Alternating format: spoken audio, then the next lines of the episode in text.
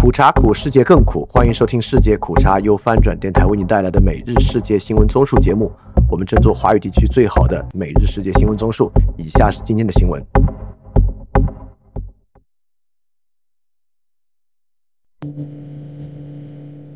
以下是今天一月一日的新闻。首先，祝大家新年快乐！希望新的一年大家的计划都能顺利完成。首先是巴以战争，内塔亚胡坚持不辞以色列总理。以色列总理内塔亚胡表明，他不会在以哈战争结束后辞去总理职务。纽约时报报道，近期的多项民意调查结果显示，内塔亚胡政府的支持率正直线下降。因以色列和哈马斯新一轮冲突而被搁置的以色列政治深层分裂问题再次弹开，但内塔亚胡明确表示。加沙战争结束后，他不会辞职。在上星期六晚上的一个电视新闻发布会上，当被问及是否会在加沙地带战争结束后辞职时，内塔亚胡回答说：“他无意这么做。我唯一想做的是消灭哈马斯。”下一条新闻：马士基暂停红海航行四十八小时。航运巨头马士基星期天表示。由于也门胡塞武装分子用导弹和小船袭击了该公司一艘集装箱船，马士基将暂停所有穿越红海的航行四十八小时。路透社报道，新加坡时间星期天凌晨一时三十分左右，在新加坡注册的货轮马士基杭州号在也门荷台达西南五十五海里处遭到导弹袭击。随后，上午十一时三十分左右，同一艘船遭到胡塞武装分子乘坐的四艘小船袭击。马士基表示。马士基杭州号船员很安全，船上没有起火迹象，该船完全可以操纵，并继续向北前往苏伊士港。下一条新闻：美国驱逐舰在红海击落两枚导弹。美国中央司令部称，美国一艘驱逐舰星期六在红海南部击落两枚从也门胡塞武装控制区发射的导弹，导弹当时正朝着一艘集装箱船飞去。路透社报道。美中央司令部在 X 平台发文称，一艘悬挂着新加坡国旗、由丹麦运营的集装箱船报告称，它被一枚导弹击中。据悉，美国海军驱逐舰格拉夫利号和拉伯恩号都对这艘船做出了回应，两枚导弹最终由格拉夫利号击落。美中央司令部说，据报道，该船驶航，没有人员伤亡报告，并称这是自十一月十九日以来，胡塞对国际航运展开的第二十三次袭击。下一条新闻：美海军直升机击沉胡塞快艇三艘。美国中央司令部在 X 社交媒体上说，美国海军直升机星期天在红海南部击沉也门胡塞反政府武装用来攻击一艘商船的四艘快艇中的三艘。从美国艾森豪威尔号航母和格雷夫利号驱逐区上起飞的直升机对马士基杭州号商船的求救要求作出反应，并对胡塞快艇进行还击，击沉三艘快艇，没有生还者。第四艘快艇逃离当地。这是伊朗支持的胡塞武装在二十四小时内第二次攻击悬挂新加坡国旗的马士基杭州号集装箱货轮。然后是中国新闻。习近平新年贺词强调社会和谐。中国国家主席习近平新年贺词中说：“现在大家工作生活压力都很大。”二零二四年要营造温暖和谐的社会氛围，拓展创新空间，创造生活条件，让大家心情愉快，人生出彩，梦想成真。中国官媒央视新闻联播星期天晚七时播出习近平发表新年贺词的录像。在十一分钟的贺词中，习近平以几个排比句概括中国过去一年在经济社会和外交等领域取得的成就。他说：“这一年的步伐，我们走得很坚实。”很有力量，很见神采，很显底气，并指中国经济在风浪中强健了体魄，壮实了筋骨。在外交上不仅发展自己，也积极拥抱世界。翻评：昨天猜错，结果新年贺词特别平庸。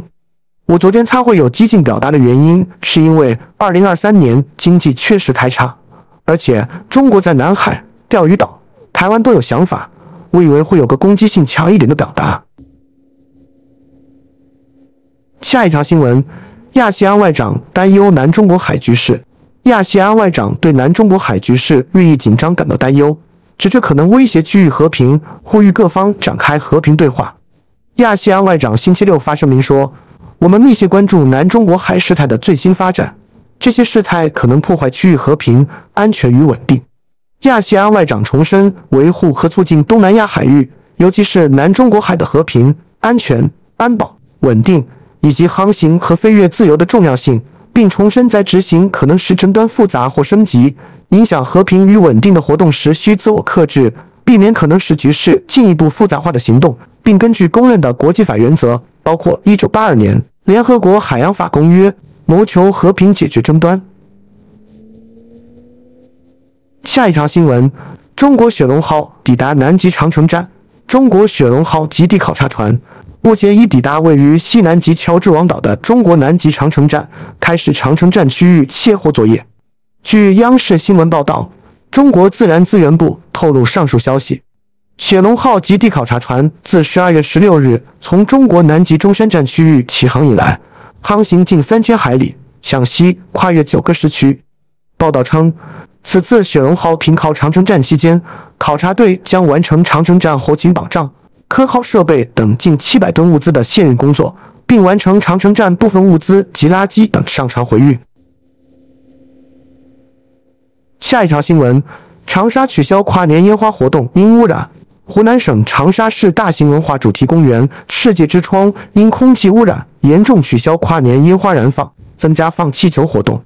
长沙世界之窗星期天凌晨三时在官方微博发文致歉道称，由于近期长沙市空气污染严重，为了进一步控制污染物排放，最大限度降低污染程度，保障市民健康，长沙世界之窗将取消取消原定于二零二三年十二月三十一日举行的亚历山大灯塔零点跨年烟花活动。根据贴文，除了燃放烟花，园区内其余项目正常举行。为了弥补不能燃放烟花一事，园区临时增加了放气球活动，即在倒计时跨年时，游客一起放飞气球庆祝。园区准备了上万的气球，游客可以免费领取。下一条新闻：中国央企研发经费大幅增长。中国央企研发经费今年前十一个月达九千多亿元。同比增加近七百亿元。据央视新闻报道，中国国务院国有资产监督管理委员会透露上述消息。报道称，明年中国央企研发投入强度和科技产出效率将持续提高，持续推动传统产业强基转型，加快百户数字化转型试点企业、百个智能工厂建设，深入推进工业、建筑、交通等领域绿色低碳转型。下一条新闻：清华大学将进一步扩大校园开放。中国清华大学公布，从元旦假期开始，清华大学将进一步有序推进校园开放，更大限度满足社会公众校园参观预约需求。清华大学官方微信公众号星期五发文称，清华大学扩大校园开放的系列新举措将要亮相，学校将积极承担社会责任，面向社会持续扩大校园开放规模，简化入校程序。加强清华优质育人资源辐射。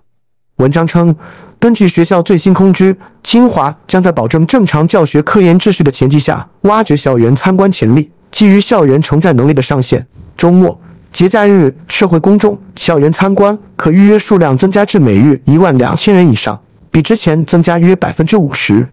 同时，探索工作日校园开放，逐步实现校园保持常态化开放状态。下一条新闻：中国交换生在美疑似遭绑架。一名十七岁中国交换生在美国失踪，疑似遭到绑架。中国驻美国大使馆回应时说，他们已联系当地警方和当事人国内家属，核实了解情况。综合福克斯新闻和今日美国报道，这名男交换生庄凯就读于美国犹他州一所高中。美国警方在上星期四晚上八时三十分接到这所高中报案。只有人遭绑架。这所高中称，庄凯的父母收到孩子的照片，显示庄凯遭绑架，并被要求支付赎金。下一条新闻：国泰航空因人手不足取消航班。国泰航空早前因人手不足而取消超过五十个航班，目前仍未恢复正常。国泰航空在星期天仍有至少十六班抵港或离港航班取消。综合《青岛日报》和彭博社报道。根据香港国际机场网站，国泰航星期天空取消十班抵港航班以及六班离港航班。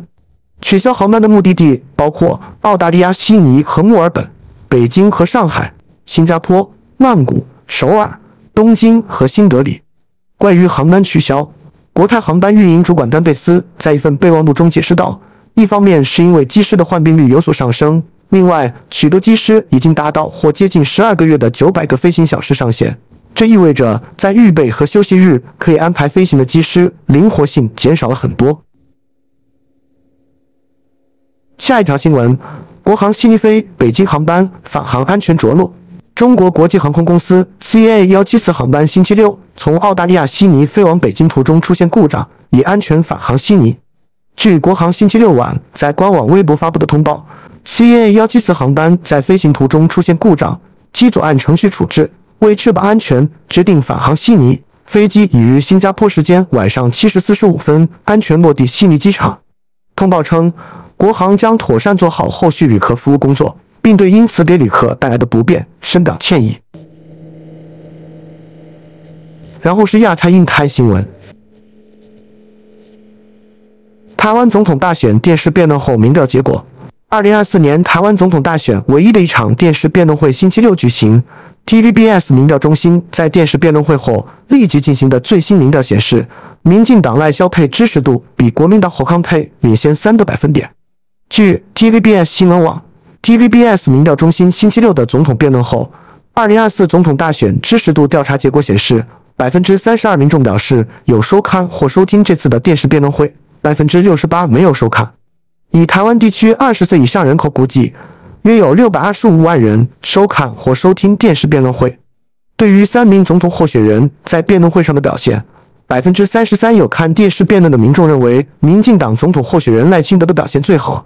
认为是国民党总统候选人侯友谊表现最好，百分之二十四，也有百分之二十四认为民众党总统候选人柯文哲表现最好，另外百分之十九没有表示意见。下一条新闻：台湾学者尤英龙呼吁捐血救助施明德。台湾政治学者尤英龙透露，经可靠消息来源证实，民进党前主席施明德正使用叶克膜与死神搏斗。但因使用叶克膜而出现血小板过低状况，急需输血，祈求有热心人士能伸出援手捐血。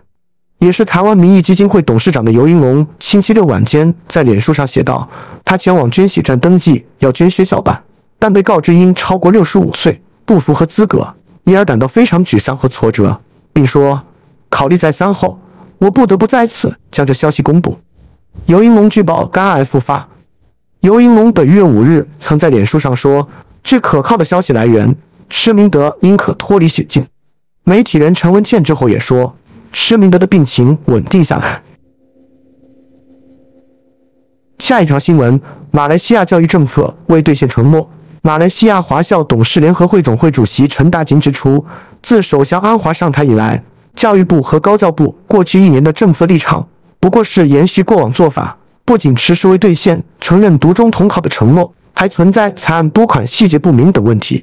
东方日报报道，陈大锦星期天发表新年献词时说，团结政府的多项竞选承诺更是迟迟未落实，如华小十加六计划进展迟滞，财案拨款中对个人流学校细节不明，制度化拨款读中和三所民办大学亦不明确，承认统考文凭，废除大专法令和大学固打制依旧纹风不动。陈大景说：“从教学语言、财政拨款到增减迁校、行政运作，仍常受泛政治和宗教化干扰。倘若政府重视未来国家竞争力，急需确保教育回归专业发展，用专业支持教师教学、学生成长。”校长早前在国会殿堂誓言解决全国学校师资短缺问题，各界将听其言而观其行，但愿早日迎刃而解。下一条新闻：马来西亚巫统警告反对党行动。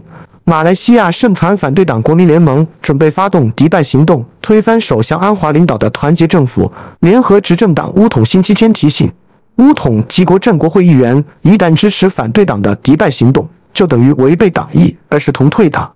到时除了必须腾空一席，还需支付一亿领级赔偿金。据《马来报》《每日新闻》及英文报《新海峡时报》星期六报道，隶属通讯部的社区通讯局副总监伊斯麦说，多名国盟议员日前到阿联酋度假期间发起迪拜行动，讨论如何物色及利诱国会议员。数名有影响力及有蹲头衔的资深政治人物也参与其中，包括一名前首相和一名前财政部长。马国公共工程部副部长阿莫马斯兰星期天在社交媒体 X 指迪拜行动根本不存在，而且国政和乌统国会议员也付不起高达一亿令吉的赔偿金。下一条新闻：李显龙总理将卸任黄循财接棒。李显龙总理将在二零二四年卸任，由副总理兼财政部长黄循财接棒。这个领导交接受到各界及世界各地密切关注。总理呼吁新加坡人上下一心支持黄循财和第四代领导团队，让我国继续保持繁荣与独特。对于政治领导团队交替，李总理在星期天发表新年献词时指出，这虽然不是我国第一次经历，但需谨慎处理。李总理说，世界各地都会留意我国新的领导团队能否与人民建立良好关系，以及新加坡能否继续繁荣昌盛，保持独特。下一条新闻：金正恩誓言，二零二四年强化朝鲜军事能力。据朝鲜官媒朝中社周日报道，朝鲜誓言要在二零二四年再发射三颗间谍卫星，建造军用无人机，并增强其核武库。朝鲜领导人金正恩表示，美国的政策是战争不可避免。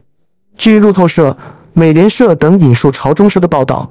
金正恩周六在为期五天的朝鲜劳动党第八届中央委员会第九次全体会议结束时，发表了长篇讲话，猛烈抨击华盛顿。此会议旨在制定未来一年的经济、军事和外交政策目标。报道称，金正恩表示，由于敌人不顾后果地入侵我们的举措，朝鲜半岛随时可能爆发战争，这已成既定事实。金正恩命令军方准备好平定整个韩国领土。包括在必要时使用核弹，以应对任何袭击。下一条新闻：金正恩将韩朝关系定性为敌对的两国关系。朝鲜领导人金正恩正式公开将韩朝关系定性为敌对的两国关系，并提出两国将永远无法实现统一。韩联社引述朝中社报道，金正恩星期六出席劳动党第八届中央委员会第九次全体会议的第五天会议时，作出上述表述。金正恩说：“因由于‘同一民族’一词与韩方讨论统一问题，与朝鲜的国家地位不符，朝韩关系不再是同一民族关系，而是敌对的两个国家关系，交战国关系早已固定了下来。”我们关注财经方面，中国女性就业人数占百分之四十三点二。中国官方公布数据显示。二零二二年全国女性就业人员三点二亿人，占全部就业人员的比重为百分之四十三点二。中国国家统计局星期天在官网发布消息，为全面反映《中国妇女发展纲要》实施进程，国家统计局根据纲要统计监测指标体系和相关部门数据资料，从妇女健康、教育、经济、决策等八个领域，对二零二二年的实施进展情况进行了综合分析。结果显示。中国女性在全社会就业人员中的比重稳定在四成以上。二零二二年全国女性就业人员三点二亿人，占全部就业人员的比重为百分之四十三点二。城镇非私营单位就业人员中，女性为六千七百六十六点四万人，占比为百分之四十点五。下一条新闻：周小川谈个人养老金制度不足。中国央行前行长周小川说。个人养老金制度实施一年多来已有初步框架，但仍存在很多不足。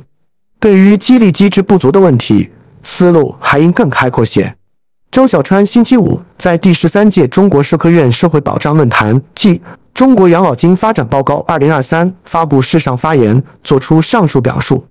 周小川说：“个人养老金制度目前大家最关心的是激励机制不足，对此他建议考虑公益配一，以此调动个人的积极性。”翻平，公益配一就是说，个人缴纳个人养老金后，企业还要配一份。我觉得这个完全没有可执行性。企业现在缴纳个人的公积金和社保已经负担很重了，如果企业每个月还要再缴纳个人的百分之八，怎么可能还能负担？下一条新闻，预计二零二四年全球芯片市场将增长至创纪录的五千八百八十亿美元。根据行业组织预测，由于人工智能芯片需求不断增长，全球半导体市场继今年低迷后，预计到二零二四年将增长百分之十三点一，达到创纪录的五千八百八十三点六亿美元。世界半导体贸易统计组织已将明年的增长预期从今年六月份的百分之十一点八增长预期上调。按产品来看，内存芯片将引领二零二四年整体市场增长，其营收预计将同比增长百分之四十四点八。逻辑芯片市场预计增长百分之九点六，感光元件芯片市场预计增长百分之一点七。按地区划分，预计美洲地区二零二四年增长最大，预计增长百分之八十二点三。许多公司在亚太市场设有智能手机和个人电脑生产基地，亚太地区预计将增长百分之十二。日本市场的增长预计仅为百分之四点四，因为该国产品销量相对较小。然后是俄乌战争。普京新年讲话呼吁俄罗斯团结。俄罗斯总统普京在星期天的新年讲话中赞扬了俄罗斯军队，在一次规模较小的讲话中呼吁团结，但没有明确提及俄乌战争。法新社报道。与去年普京身边簇拥着身穿制服的士兵形成鲜明对比的是，他今年在克里姆林宫的传统背景下，将2024年描述为家庭年。普京在国家电视台播出的讲话中说：“我们一再证明，我们有能力解决最困难的任务，并且永远不会退缩，因为没有任何力量可以将我们分开。”翻评：我以为我们的新年讲话会是这种风格的。下一条新闻。乌克兰摧毁俄罗斯多架无人机。乌克兰星期天表示，已摧毁俄罗斯夜间发射的四十九架无人机中的二十一架，并补充说，还有六枚导弹瞄准了哈尔科夫市。俄罗斯表示，其无人机袭击是对一天前乌军炮击别尔哥罗德市的报复。法新社报道，乌克兰空军在 Telegram 上发表声明称，俄罗斯无人机的目标是前线防线以及前线地区的民用。军事和基础设施，他没有说明俄方的六枚导弹是否击中目标。哈尔科夫市军事管理局主任辛内古博夫说，袭击造成二十八名平民受伤，伤者包括两名青少年和一名外国公民。下一条新闻：中国在联合国安理会呼吁乌克兰停火。中国在联合国安全理事会上针对乌克兰危机再次呼吁有关方面停火。并强调，冲突战争没有赢家，只会给世界经济发展制造更多困难。据中新社报道，中国常驻联合国副代表耿爽星期六说：“中国对临近岁末安理会如此密集的审议恶性袭击和平民伤亡事件感到痛心，对乌克兰危机严荡不已，在新年即将来临之际仍战火纷飞，造成无尽伤害，深表关切。”耿爽也说。冲突战争没有赢家，只会给无辜民众带来深重苦难，只会给地区和平稳定造成巨大伤害，只会给世界经济发展，特别是发展中国家落实二零三零年可持续发展议程制造更多困难。下一条新闻：俄罗斯法院判处二百多名乌克兰武装人员。俄罗斯外交部长拉夫罗夫透露，自俄乌战争打响以来。俄法院已判处逾二百名乌克兰武装人员长期监禁。路透社报道，拉夫罗夫星期天接受俄新社采访时说，俄罗斯联邦法院以犯下暴行为由，判处二百多名乌克兰武装组织代表长期监禁。自战争爆发后，俄乌两国互指对方犯下大量战争罪。联合国此前也数次披露俄当局犯下战争罪和侵犯人权行为的证据。包括使用酷刑、强奸和非法驱逐儿童等。下一条新闻：俄罗斯空袭乌克兰哈尔科夫，致二十八伤。俄罗斯星期天对乌克兰哈尔科夫市发动空袭，炸伤至少二十八人，摧毁居民楼、酒店、一所幼儿园和行政大楼。俄罗斯星期天并对乌克兰中部基洛沃格勒地区发动攻击，毁坏了电线和一栋非居民楼。地区州长安德烈。莱克维奇在电报信息应用上写道：“基洛沃格勒地区再度受到敌人攻击，并启动了防空系统。”最后是世界其他新闻：世界富豪在2023年变得更富有。生活成本危机让许多人连填饱肚子都有问题。但数据显示，包括美国科技亿万富翁和俄罗斯寡头等世界上最富有的人，在2023年大多变得更加富有。英国《卫报》报道，在全球最富有的五十人当中，只有十二人在2023年蒙受亏损，其余的财富不断增长。在五百强中，多达百分之七十七的富豪变得更加富有。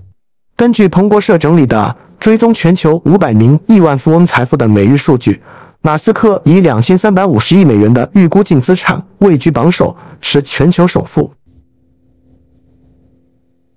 下一条新闻：英国皇家海军克伦特号巡逻舰二十九日抵达圭亚那，引发局势紧张。克伦特号此前一直在圭亚那海岸附近的加勒比海地区打击毒品走私。英国国防部称，此次访问是该地区一系列活动的一部分。克伦特号将与圭亚那军方进行联合演习。委内瑞拉总统马杜罗认为，英国此举违反了委内瑞拉和圭亚那之间的协议，对委内瑞拉构成威胁。作为回应，马杜罗下令委内瑞拉军队在争议地区附近进行涉及五千名士兵的演习。下一条新闻：刚果民主共和国总统费利克斯·齐塞克迪以超过百分之七十的选票赢得连任。该国选举委员会十二月三十一日宣布了初步计票结果。紧随其后的商人莫伊兹·卡通比获得了百分之十八的选票，马丁·法尤卢获得百分之五的选票，诺贝尔和平奖得主德尼·穆肯格雷仅获得不到百分之一的选票。计票结果将送交宪法法院确认。下一条新闻：法国将于二零二四年停止接受外国任命的伊玛目。根据总统埃马纽埃尔·马克龙二零二零年的声明，法国将从二零二四年一月一日起实施一项新规定，禁止接受新的外国任命伊玛目。此举旨在遏制外国影响，并促进国内伊斯兰实践的自治，要求这些伊玛目要么返回自己的国家，要么过渡到当地礼拜场所的管理职位。该决定源于马克龙总统二零二零年初在雷米尔斯的讲话。伊夫林省是打击分裂主义的更广泛战略的一部分。法国为此政策规定了三年通知期，截至二零二四年一月一日。翻停。二十一世纪的路易十四。好，以上就是今天所有的新闻节目了。非常感谢你的收听，也欢迎在 p a 创赞助范展电台赞助链接在 Show Note 中可以看到。那么苦茶苦，世界更苦。明天我们不见不散。